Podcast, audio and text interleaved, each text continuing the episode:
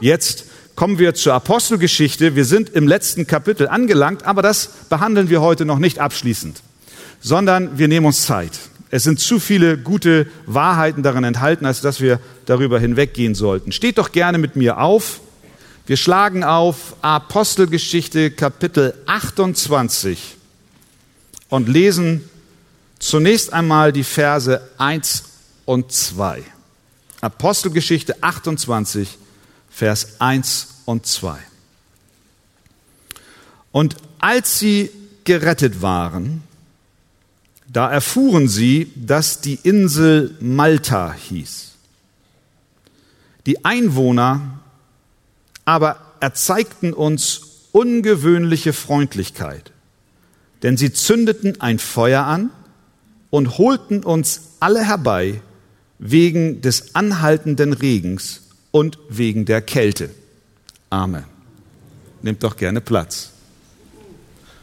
Heute sind wir bei einem Lagerfeuer auf der Insel Malta dabei.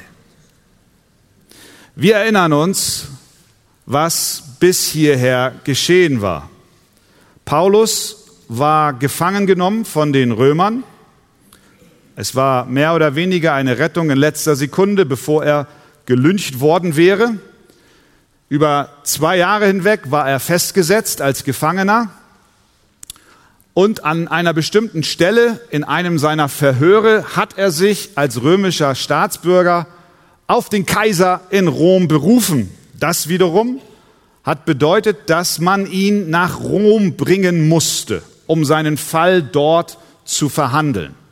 Man konnte ihm nicht wirklich etwas vorwerfen, man hatte Rätsel, um diesen Mann zu lösen, man wusste gar nicht, was ist eigentlich der Grund, warum wir ihn hier haben, also hat man den römischen Offizier Julius beauftragt, mit Soldaten den Gefangenen von Caesarea nach Rom zu bringen.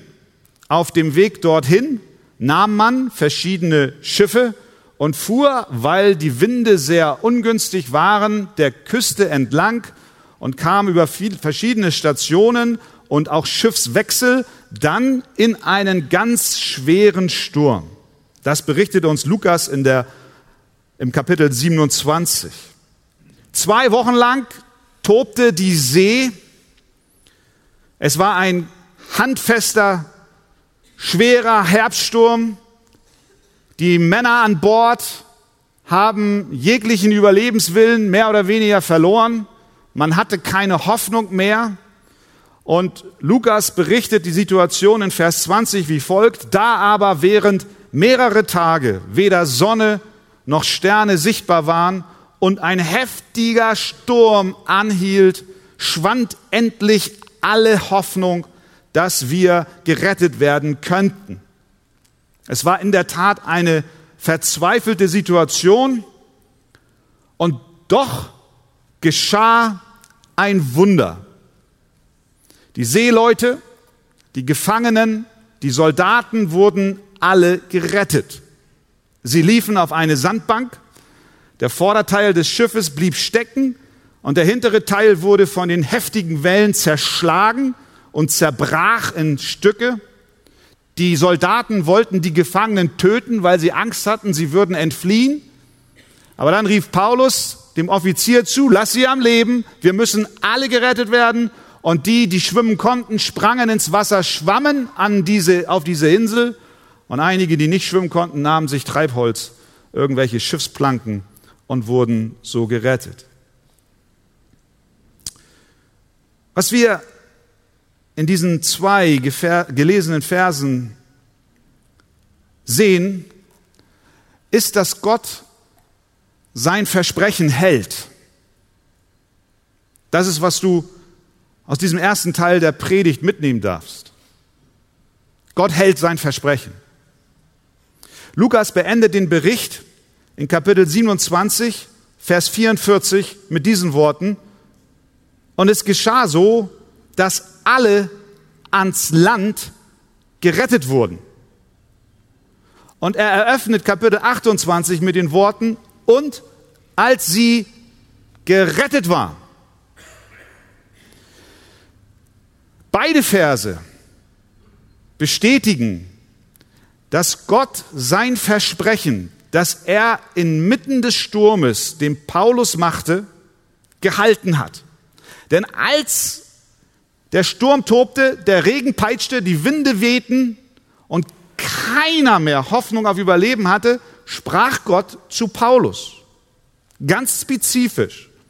So dass Paulus sich an die ganze Besatzung wandte und Folgendes sagte. Gott sagte zu mir, Vers 24 bis 26, fürchte dich nicht, Paulus. Du musst vor den Kaiser treten. Und siehe, Gott hat dir alle geschenkt, die mit dir im Schiff sind. Darum seid guten Mutes, ihr Männer, spricht er die ganze Besatzung an. Er war kein Seemann, aber er war ein Gottesmann. Denn ich vertraue Gott, sagte er ihnen, dass es so gehen wird, wie es mir gesagt worden ist. Wir müssen aber auf eine Insel verschlagen werden. Und so ist es gekommen. Und so geschah es, dass alle ans Land gerettet wurden. Und als sie gerettet waren, da erfuhren sie, dass die Insel Malta hieß. Sehen wir, dass Gott sein Wort gehalten hat? Ich glaube, an dieser Stelle dürfen wir kurz innehalten. Wie oft haben sich auch in unserem Leben Gebete um Gottes Bewahrung erfüllt. Wie oft haben wir, wie oft hast du Verheißungen Gottes und seine Zusagen in die Tat umgesetzt gesehen? Wie oft hat unser Gebet um Schutz tatsächlich Erhörung gefunden. Und wie oft haben wir zugleich vergessen, bei einer Erhörung Gott zu danken. Deswegen ist es gut, wenn wir diese Worte auf uns wirken lassen. Es geschah so. Es geschah so. Vergiss nicht, Gottes Zusage geschieht so. Es geschieht so. Wir danken oft nicht. Als wir gerade in der Ukraine waren, trafen wir die Brüder, die aus den Ostgebieten der, des Landes kommen, aus Slawiansk und Kramatorsk. Sie kamen extra die vielen hundert Kilometer rübergefahren nach Dnepro, um uns zu sehen. Und ihr wisst, dass dort im Osten, nicht, un, nicht weit von den beiden Städten, wo die beiden oder die vielen Gemeinden sind, mit denen wir partnerschaftlich verbunden sind, dass dort die Front läuft, wo immer noch Krieg herrscht, was in den Medien bei uns kaum noch Beachtung findet, aber es wird täglich geschossen.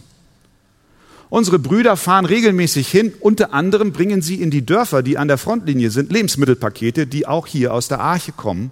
Aber sie bringen natürlich nicht nur humanitäre Hilfe, sondern sie bringen das Evangelium.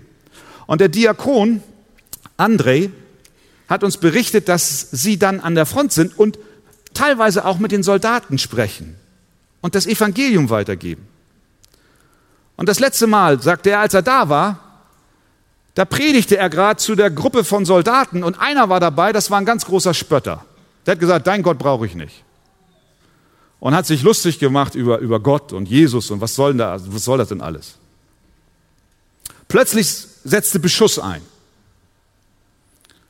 Alle fallen auf die Knie und schreien zu Gott um Bewahrung.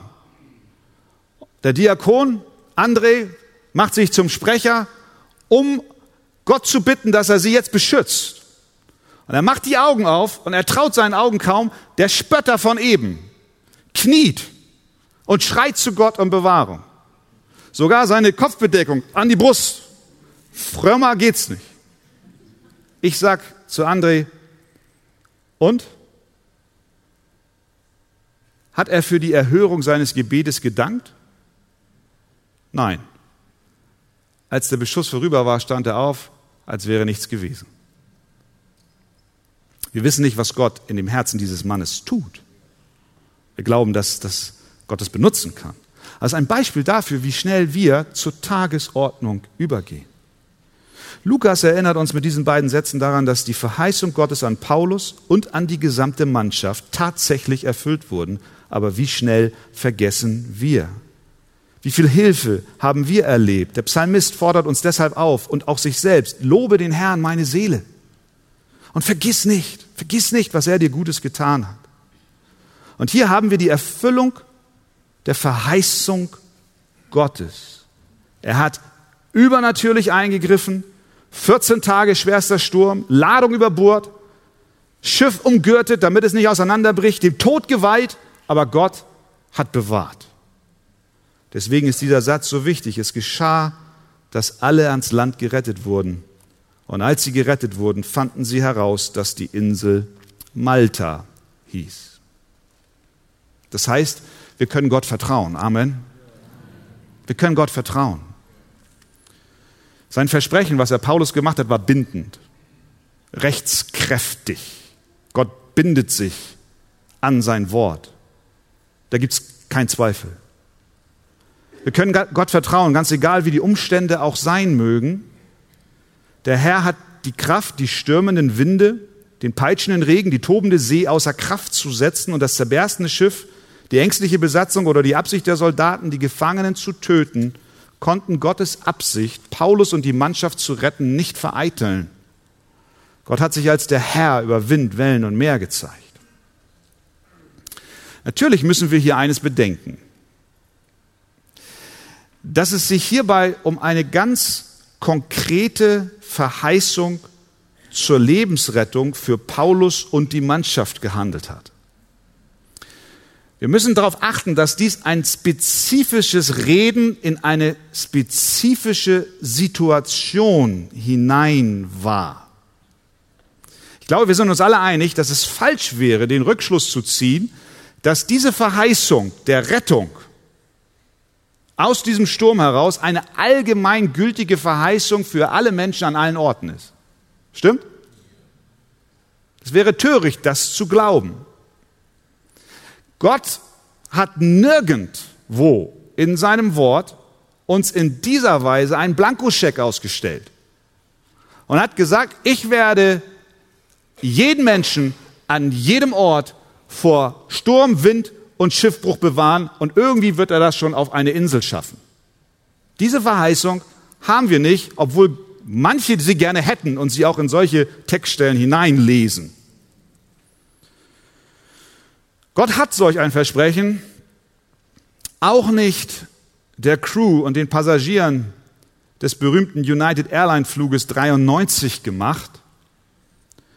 Die Maschine, die am 11. September 2001 sich von New Jersey auf den Weg nach San Francisco machte. Und ihr erinnert euch, was für eine Katastrophe damals in Amerika stattfand, als die Flugzeuge in das World Trade Center hineingeflogen waren.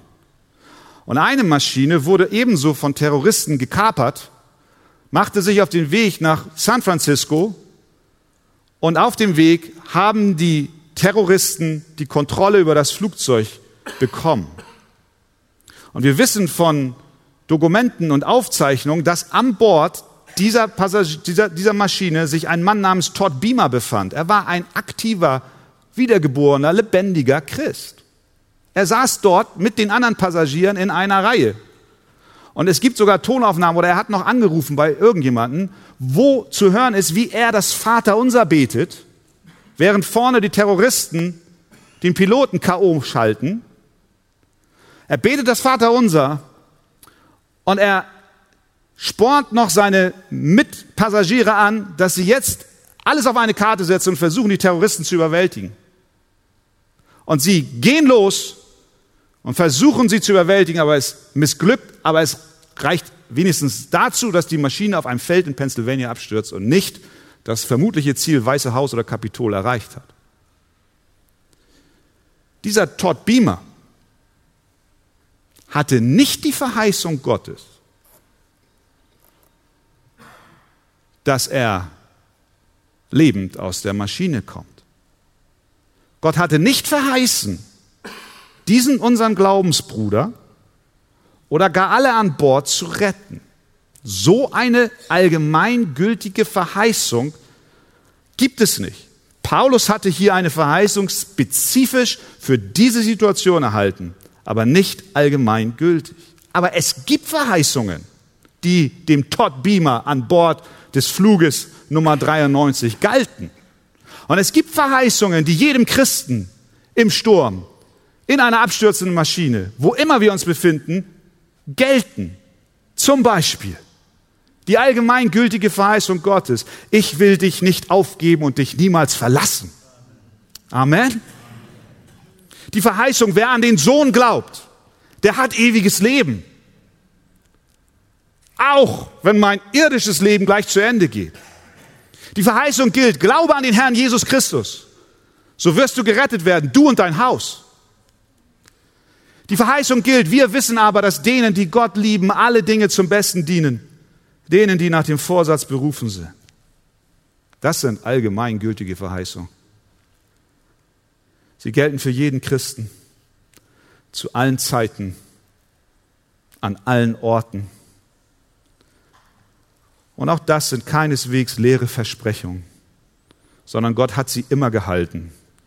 Und Gott wird sie immer halten. Gottes Verheißungen bleiben. Sie wanken ewig nicht. Hügel und Berg mag brennen, Himmel und Erd verschwinden. Doch wer da glaubt, danke, ich bin da nicht so textsicher in dem alten Pfingstjubel. Doch wer da glaubt, wird finden, Gottes Verheißungen bleibt stets wahr. Wir lernen aus diesen Versen, dass Gottes Verheißungen bleiben. Das darfst du mitnehmen in den Sturm deines Lebens. Wie immer er auch ausgeht, Gott wird dich nicht verlassen noch versäumen. Wir lernen auch aus diesen Versen, dass das Ende von Paulus und der Zeitpunkt seines Todes nicht von zufälligen Winden und launischen Stürmen, sondern von Gott festgelegt war. Er sollte noch nicht sterben. Gott hatte noch etwas vor. Du wirst nach Rom kommen. Der Zeitpunkt des Ablebens des Apostels war von Gott festgesetzt und genau so ist es auch bei dir und bei mir. Der Beginn und das Ende unseres Lebens liegt nicht in undefinierten Kräften, sondern bei Gott. Denn es heißt, und so gewiss es den Menschen bestimmt ist, einmal zu sterben, und Gott ist der den Zeitpunkt bestimmt. Gott wollte Paulus in Rom haben, da konnten auch keine Wellen, kein Wind, kein zerberstendes Schiff und auch keine Soldaten diesen Plan durchkreuzen. Genauso ist es mit dir und mit mir. Der Herr hat den Tag unseres Sterbens festgelegt. Und wenn wir das voll und ganz glauben, dann hat das eine beruhigende Wirkung für uns. Auch hier dürfen wir reifen und Vertrauen lernen. In guten wie in schlechten Lagen unseres Lebens sollen wir lernen, den Herrn zu vertrauen, denn er steht zu seinen Verheißungen und wir dürfen glauben, dass unser Leben, egal wie es verläuft, bei ihm in besten Händen aufgehoben ist. Also, und es geschah, dass alle ans Land gerettet wurden. Sie wurden gerettet, weil Gott sein Versprechen gehalten hat. Und das tut er bis heute. Denn er ist derselbe. Gestern, heute und in Ewigkeit. Amen. Amen. Lasst uns noch einmal aufstehen und wir lesen Apostelgeschichte 28 von Vers 3 bis 10. Als aber Paulus einen Haufen Reisig zusammenraffte, und auf das Feuer legte, kam infolge der Hitze eine Otter heraus und biss ihn in die Hand. Als aber die Einwohner das Tier an seiner Hand hängen sahen, sprachen sie zueinander, gewiss ist dieser Mensch ein Mörder. Er hat sich zwar aus dem Meer gerettet, doch die Rache das ist Dike, die Gottheit der Rache, lässt nicht zu, dass er lebt. Er jedoch schleuderte das Tier ins Feuer und ihm widerfuhr nichts Schlimmes. Sie aber erwarteten, er werde anschwellen oder plötzlich tot niederfallen. Als sie aber lange warteten und sahen, dass ihm nichts Ungewöhnliches geschah, änderten sie ihre Meinung und sagten, er sei ein Gott. So schnell kann das gehen. Aber in der Umgebung jenes Ortes hatte der Vornehmste der Insel, der Publius hieß, ein Landgut. Dieser nahm uns auf und beherbergte uns drei Tage lang freundlich. Es begab sich aber, dass der Vater des Publius am Fieber und an der Ruhr krank da niederlag. Paulus ging zu ihm hinein, betete und legte ihm die Hände auf und machte ihn gesund. Nachdem dies nun geschehen war, kamen auch die übrigen Kranken auf der Insel herbei und ließen sich heilen. Diese erwiesen uns auch viel Ehre und gaben uns bei der Abfahrt noch alles Nötige mit. Amen. Nehmt gerne Platz. Paulus und die übrigen Schiffbrüchigen wurden mehr oder weniger an den Strand der Insel Malta gespült. Es regnete immer noch, Vers 2, und es war bitterkalt. Wir können uns vorstellen, wie sich die Männer gefühlt haben müssen, durchnässt, gerade noch mit dem Leben davongekommen. So stehen sie nun auf der Insel und wurden, wie uns Lukas berichtet, von den Insuladern ungewöhnlich freundlich willkommen geheißen. Ja, mit diesen Insulanern ist das ja immer so eine Sache. Die mögen oft gern für sich sein, es sei denn, es kommen Touristen und bringen Geld. Aber von dieser Truppe konnten sie nichts erwarten. Ungewöhnlich freundlich. Denn sie, Vers 8, zündeten ein Feuer an und holten uns alle herbei wegen des anhaltenden Regens und wegen der Kälte. Und was macht Paulus? Er tut das, was ein Diener Gottes tun sollte. Er packt mit an. Er setzt sich nicht hin und lässt sich bedienen und lässt das Feuer von anderen machen, sondern er geht bei und sucht fleißig Reisig, Kleinholz um das Feuer am Brennen zu halten. Und während er dieses Gehölz zusammensuchte, muss er versehentlich eine Schlange für einen Stock gehalten haben, die vielleicht von der Kälte starr war. Und er griff diesen Haufen, bewegte sich zum Feuer und durch die Wärme kam das Biest zum Leben oder zur, zum Bewusstsein, wie auch immer, und bis zu. Das Entsetzen war groß. Die Inselbewohner wussten, das ist nicht gut. Das ist eine giftige Schlange. Und so ähnlich wie der Vorkoster für den König den Wein probieren soll und er wird auf die Uhr geguckt, wie lange er lebt, so schauten sie im Prinzip, wie lange es noch dauert, bis Paulus umfällt, seine Hand schwillt und er stirbt. Für sie war der Fall klar. Dieser Kerl, der entflieht den tobenden Stürmen, aber die Göttin der Gerechtigkeit lässt ihn nicht durch. Es muss gewiss ein Mörder sein. Und jetzt kriegt er die Strafe, die er verdient hat. Mit anderen Worten, wenn jemandem etwas Böses widerfährt, dann gibt es dafür einen Grund. Und der Grund ist bei dem zu finden, dem das Böse widerfährt. Und die Göttin der Gerechtigkeit, die sorgt dafür, dass er bekommt, was er verdient. So ein Denken war nicht nur damals bei den Menschen verbreitet, sondern ich befürchte, heute denken viele auch noch so. Wenn du jemanden leiden siehst oder in eine schwierige Situation sich befinden siehst, dann geht manchmal geht's in unserem Kopf rund. Was könnte denn der Grund sein, dass X und Y diese oder jene Schwierigkeit erlebt? Oder du selbst fragst dich das. Was habe ich denn getan, dass ich das verdient habe? Wie kommt das denn jetzt in mein Leben? Wir stellen uns die Frage oft, warum?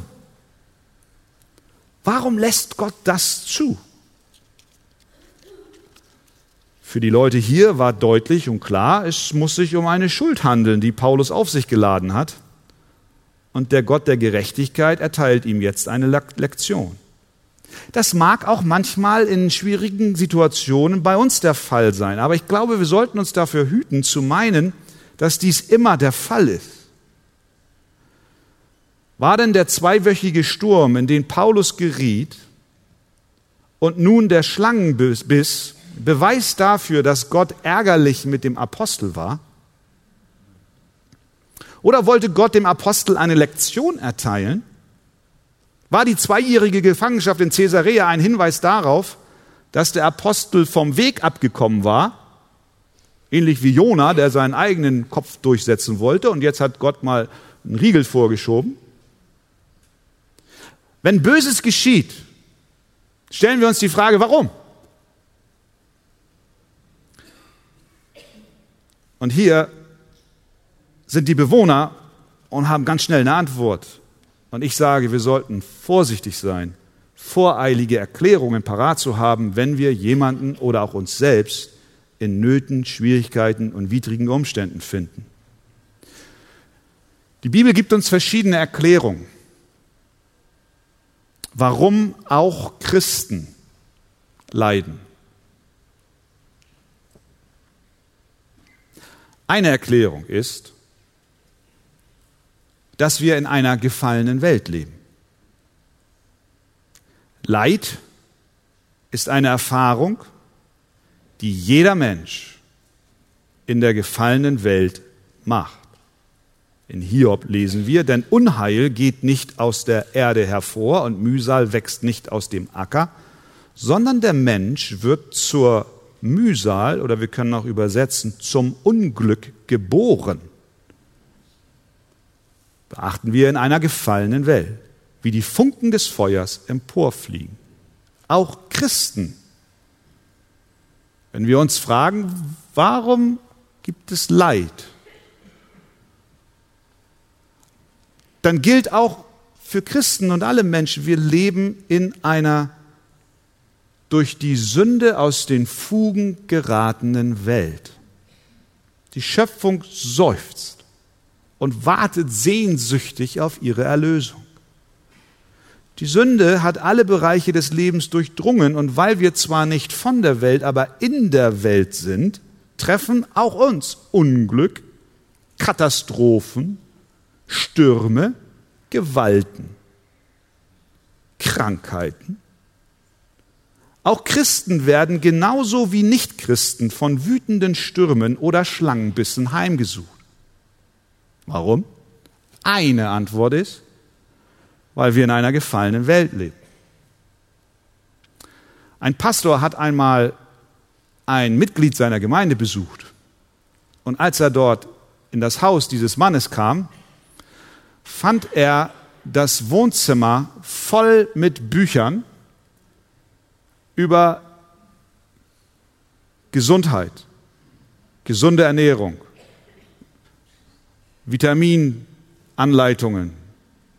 Nicht nur in seinem Wohnzimmer, sondern er sagte, in allen Räumen waren überall diese Bücher und Zettelchen und Apothekenumschau und so weiter zu finden. Er sagte, das war so voll, das Zimmer, dass er kaum einen Platz fand zum Sitzen. Dieser Mann, den er besuchte, der war inzwischen Mitte 80. Und als er immer älter wurde, ging es natürlich auch körperlich bergab. Er war einfach nicht mehr so fit wie mit 40. Er war auch nicht mehr so fit wie mit 60. Er war auch nicht mehr so fit wie mit 70. Und nun kommt der Pastor in dieses Haus und dieser alte Bruder fragt, Pastor, Was läuft falsch in meinem Leben, dass ich mich nicht mehr so fühle? Da hat ihm der Pastor erklärt, dass wenn man älter wird, der Körper abbaut. Das geschieht aber nicht zwangsläufig deswegen, lieber Bruder, weil du exzessiv gelebt hast oder weil du gesündigt hast. Nein, es ist der natürliche Lauf der Dinge. Wir leben in einer gefallenen Welt. Krankheit und Leiden treffen auch Christen, natürlich. Die Bibel erklärt uns auch, dass Leid und Unglück auch korrigierend in unser Leben hineinkommen kann. Es gibt aus menschlicher Sicht negative Erlebnisse oder auch Rückschläge. Und es kann sie geben, weil wir eventuell Korrektur benötigen. Manch ein Leid, manch eine Einschränkung hat viele schon davor bewahrt, den Weg der Sünde zu gehen und sie wie Leitplanken auf dem Weg zum Himmel gehalten. Wenn wir uns auf Abwägen befinden, dann kann es sein, dass Gott manchmal schwere Dinge in unserem Leben zulässt. Der Hebräerschreiber drückt es so aus, Vergesst nicht das Trostwort, das zu euch als Söhnen spricht. Mein Sohn, achte nicht gering die Züchtigung des Herrn und verzage nicht, wenn du von ihm zurechtgewiesen wirst. Denn wen der Herr lieb hat, den züchtigt er und er schlägt jeden Sohn, den er annimmt. Und dann schreibt er weiter, wenn euch der Herr jetzt denn nun züchtigt, dann tut er es deswegen, weil er euch als Söhne behandelt. Und ein Vater korrigiert seinen Sohn. Nicht um ihm zu schaden, sondern um ihm zu helfen. Also es gibt auch im Leben von Christen Leid, ja. Es kann sein, dass Gott es einsetzt, um uns auf dem rechten Weg zu halten.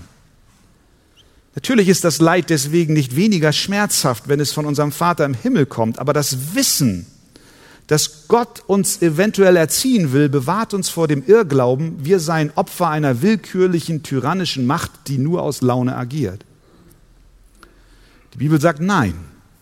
Gott behandelt uns als Söhne und Töchter und welcher Sohn wird von seinem Vater nicht erzogen. Das heißt, erziehende Korrektur ist ein Akt der Liebe Gottes. Die Bibel erklärt uns noch andere Gründe, warum es Leid geben kann im Leben von Christen. Es kann auch Leid geben in unserem Leben, damit wir zu einer gewissen Reife gelangen. Leid, die Bibel kennt Leid, das uns hilft, im Glauben zu reifen. Dass unser Charakter Christus ähnlicher wird. Und Gott benutzt widrige Umstände, um uns zu formen. Das haben wir doch alle schon erlebt. Auch hier wieder, nicht um uns zu schaden, sondern um uns in das Bild hinein zu verwandeln, was er vorgesehen hat für uns. Wir sollen Christus ähnlicher werden, zur Reife gelangen. Römer 5, 3 bis 4. Aber nicht nur das, sondern wir rühmen uns auch in den Bedrängnissen, weil wir wissen, dass die Bedrängnis standhaftes Ausharren bewirkt. Das standhafte Ausharren, aber Bewährung. Die Bewährung aber Hoffnung. Das ist so ein bisschen, ich will nicht zu lax werden, aber wir kennen Zahnspangen. Besonders Teenager kennen Zahnspangen. Ich hatte auch mal eine. Und wenn du dann beim Kieferorthopäden bist und der setzt dir das erste Mal dieses furchtbare Monstrum in den Mund, dann hast du richtig Schmerzen. Und das dauert, weil das ganze Gebiss auf Spannung kommt. Warum? Damit am Ende ein schönes Lächeln bei rauskommt. Meistens klappt es, bei mir nicht so. Wir kennen Physiotherapie nach einer OP, wenn du wieder dein Bein, was einen Kreuzbandriss hatte, belasten sollst, dann wirst du gefordert, gegen den Schmerz an die Grenze ran, damit die Muskeln stark werden. Oft fließen Tränen, aber das Ziel solch einer Behandlung ist konstruktiv und stärkend, damit wir zur Reife gelangen. Die Bibel kennt auch ein Leiden, was Jesus verherrlicht. Ihr erinnert euch an den Blinden, der blind geboren war. Und die Jünger fragten, warum ist er blind? Was für eine Sünde hat er oder seine Eltern getan? Was antwortet Jesus?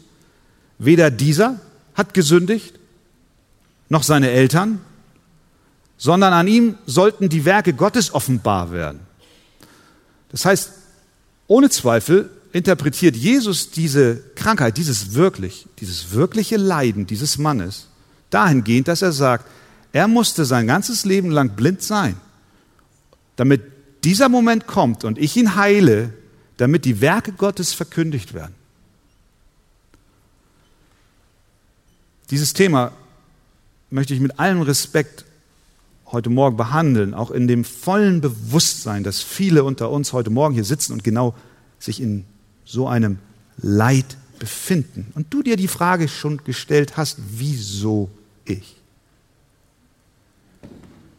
Es kann sein, dass Gott ist, und das ist die Botschaft von Jesus, dass Gott sich verherrlichen will durch diesen Umstand in deinem Leben, dass sein Name größer wird. Und auch hier gilt die Verheißung. Er will dich nicht verlassen. Er will dich nicht versäumen. Er geht mit dir dadurch. Es kann auch Leid in unserem Leben geben, weil wir lernen sollen zu glauben. Einfach nur zu glauben. Dieses Einmal-Eins des christlichen Lebens. Einfach nur Vertrauen. Gott, ich weiß nicht warum. Hiob, wir als Leser des, des Hiob-Buches kennen die Einleitung und die Verhandlung des Satans mit dem Teufel. Hiob kannte das nicht. Und bis zum Schluss wird er nicht aufgeklärt. Es geht hier wirklich nur um Vertrauen, Glauben. Gott, ich weiß nicht und Gott ist auch nicht verpflichtet, uns seine Beweggründe zu sagen, sondern wir sind herausgefordert zu lernen, ich will dir vertrauen. Denn deine Verheißungen sind Ja und Amen und du hast einen guten Plan für mein Leben. Wir mögen uns fragen, warum Paulus zwei Jahre festgehalten wurde und nun Kleinholz sammelt, um ein Feuer am Brennen zu halten. Hatte dieser Mann nicht Besseres zu tun? Warum? Hatte er nicht einen viel größeren Auftrag? Diese Frage stellst du dir vielleicht auch. Aber denk dran, Gottes Wege sind andere. Denn meine Gedanken, sagt Gott, sind nicht eure Gedanken und eure Wege sind nicht meine Wege, spricht der Herr, sondern so hoch der Himmel über der Erde ist, so viel höher sind meine Wege als eure Wege und meine Gedanken als eure Gedanken. Nimm das mit in dein Leid hinein.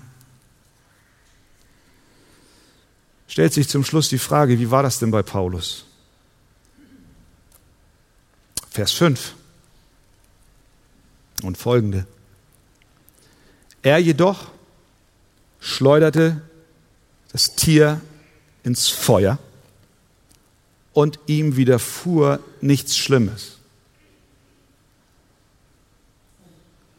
Sie aber erwarteten, er werde anschwellen oder plötzlich tot niederfallen. Als sie aber lange warteten und sahen, dass ihm nichts Ungewöhnliches geschah, änderten sie ihre Meinung und sagten, er sei ein Gott. Das kennen wir. Fähnchen nach dem Wind, eben noch Mörder, jetzt plötzlich Gott. Auf der Insel lebte ein Mann namens Publius. Er war der Oberste der Insel. Er muss einen großen Landsitz gehabt haben. Er war der Vornehmste der Insel. Ein Landgut hatte er. Der nahm die Mannschaft drei Tage lang auf eine außergewöhnliche Geste der Gastfreundschaft. Und dann lesen wir in Vers 8 diese Worte von Lukas. Es begab sich aber. Es begab sich aber. Kennt ihr diesen aus der Weihnachtsgeschichte, diesen einleitenden Text? Es begab sich aber zu der Zeit als Kaiser Augustus und so weiter. Es begab sich aber ist nicht einfach nur ein Satz, der da so hingeschrieben ist, naja, auch und dann übrigens, sondern es hat Bedeutung. Es, es geschah nicht einfach so. Lukas will nicht sagen, durch Zufall wurde dann bekannt, dass der Vater von Publius krank war. Nein, hier ist Gott am Wirken.